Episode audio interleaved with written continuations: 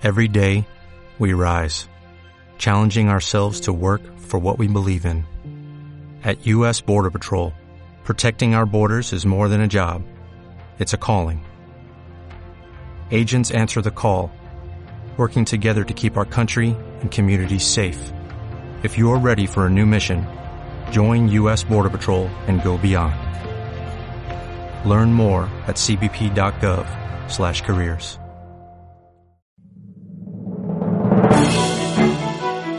Escuela de Saber.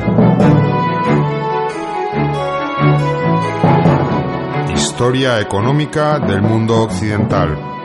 Por Carlos Álvarez Nogal. El dinero y la revolución de los precios en el siglo XVI. Parte 1. Al abordar el papel que juegan las instituciones en la economía en temas anteriores, siempre hemos hecho referencia a los mercados y al Estado como dos de las instituciones más importantes y que más influencia tienen en el desarrollo económico. Sin ellas no se habría producido el crecimiento experimentado en los últimos 2.000 años de historia. Ahora nos corresponde explicar otra, íntimamente ligada a ellas, y sin la cual ni el mercado ni el Estado se habrían podido desarrollar. Nos referimos al dinero. La palabra dinero tiene un origen latino. Procede de denarius, una moneda usada por los romanos que equivalía a 10 ases. De esa misma raíz semántica también procede la palabra dinar, nombre de las monedas de muchos países árabes hoy en día, como Argelia, Irak, Jordania, Kuwait, Libia y Túnez. El dinero es un instrumento que sirve para facilitar cualquier intercambio y gracias al cual podemos cambiar unos bienes por otros. El dinero nos ayuda a reducir los costes de transacción que existen en toda negociación que persiga un intercambio. La expresión de valor que contiene el dinero nos ayuda a comprar o vender bienes o servicios con mucha más rapidez que si recurriésemos al trueque, es decir, a un intercambio directo de un bien por otro. En este caso, no seríamos capaces de realizar transacciones hasta que no encontrásemos a una persona interesada en adquirir nuestros productos. El dinero nos simplifica mucho todo ese proceso. Es un paso intermedio. El bien o servicio se cambia por dinero y este por un nuevo bien o servicio. ¿Qué aporta el dinero? Los especialistas en teoría monetaria nos explican que el dinero nos permite ahorrar información, lo que reduce los costes de transacción a los que continuamente nos enfrentamos y así somos capaces de tomar decisiones con más rapidez, acelerándose el número de intercambios. Para explicar esto con otras palabras, pensemos en el trueque.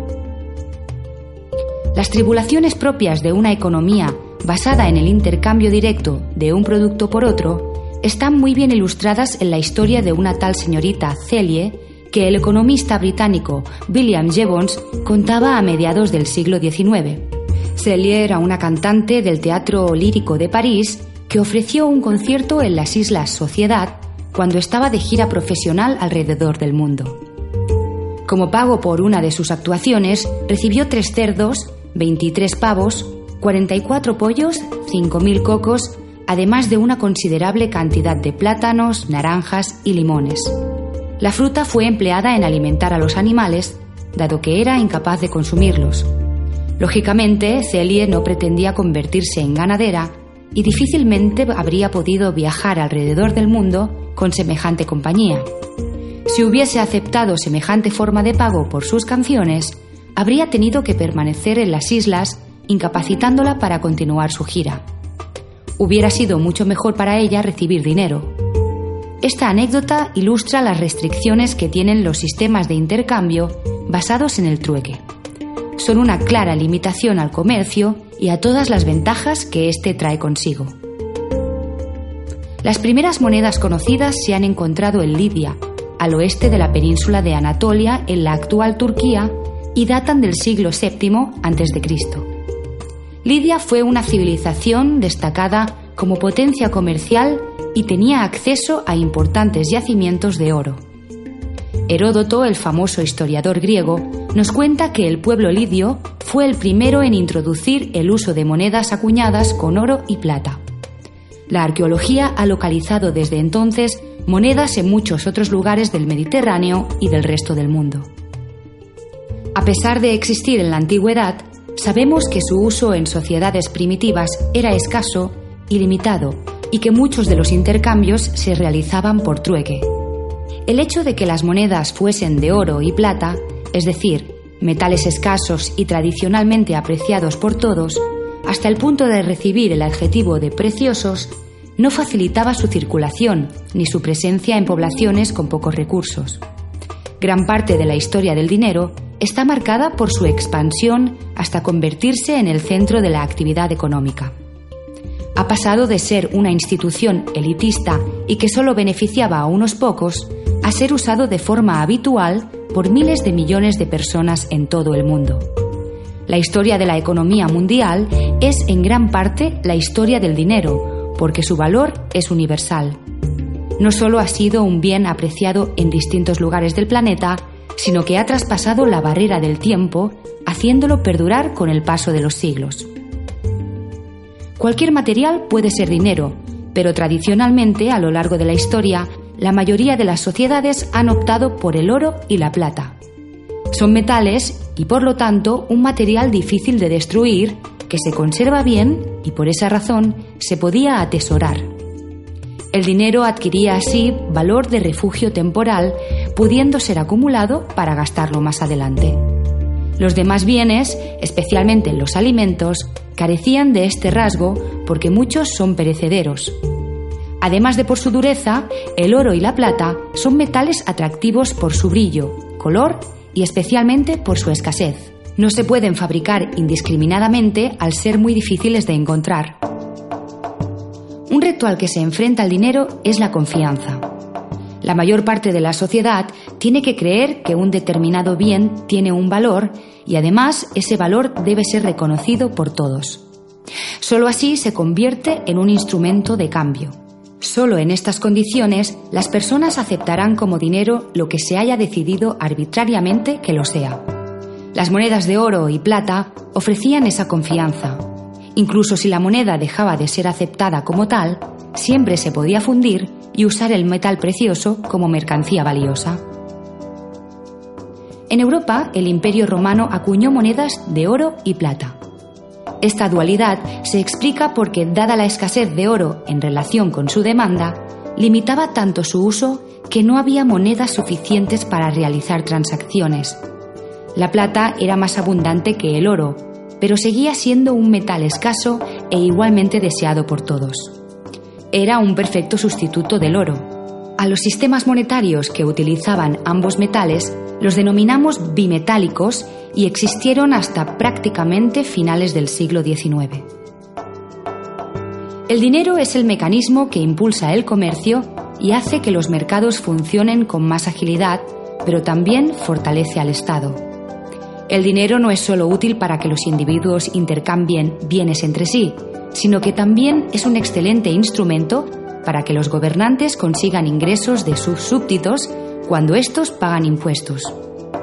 El interés por extender el uso de monedas en sus economías creció progresivamente entre los reyes y poderosos durante la Edad Media y se intensificó más adelante en todos los estados a partir de la Edad Moderna, puesto que la moneda les permitía cobrar tributos con más agilidad y de paso, a medida que se incrementaba el comercio y la riqueza de sus gobernados, también lo hacían sus ingresos. El dinero como institución económica se materializa en distintos tipos de instrumentos. Las monedas son las más antiguas de todas. Si tienen el mismo valor, deben ser iguales y homogéneas entre sí. Siempre hubo monedas grandes para compras de gran valor y otras más pequeñas para las transacciones menudas y cotidianas. En su afán por fomentar el uso del dinero, los gobernantes fabricaron monedas acuñando su efigie en ellas, establecieron distintas denominaciones y unidades de cuenta y regularon su circulación, es decir, establecieron esas normas básicas que tiene cualquier institución para funcionar de forma eficaz. La intervención de los gobernantes en el uso del dinero tuvo consecuencias. Los reyes y señores feudales podían establecer no solo cuánto oro o plata tenía cada moneda, sino cuál era su poder de compra, lo que llamamos valor facial, y que normalmente se expresaba con un número grabado en la propia moneda o que todo el mundo conocía. Los súbditos estaban obligados a intercambiar las monedas por bienes o servicios en función de ese valor. Esa unidad está en relación con la denominación de la moneda, liras, reales, ducados, libras, etc. Y sobre ellas se fijan los precios monetarios de los bienes en todas las economías. ¿Cuántos reales se pueden acuñar con un gramo de plata? Es algo que decide quien ejerce la autoridad del gobierno y el resto de ciudadanos lo acatan. En esta tarea, el gobernante cumple una importante tarea, la de tomar decisiones facilitando la coordinación de muchos individuos que por sí solos no se pondrían de acuerdo. Sabiendo que el valor de la carne, el vino o el trigo están siempre expresados en esas mismas monedas, los consumidores reciben información de forma rápida y sencilla con la que pueden establecer comparaciones entre distintos productos y tomar decisiones. También pueden competir entre sí, generando incentivos para reducir su precio o aumentar la cantidad o calidad ofertada. Esa información que transmiten de inmediato los precios expresados en moneda es lo que reduce los costes de transacción y facilita los intercambios.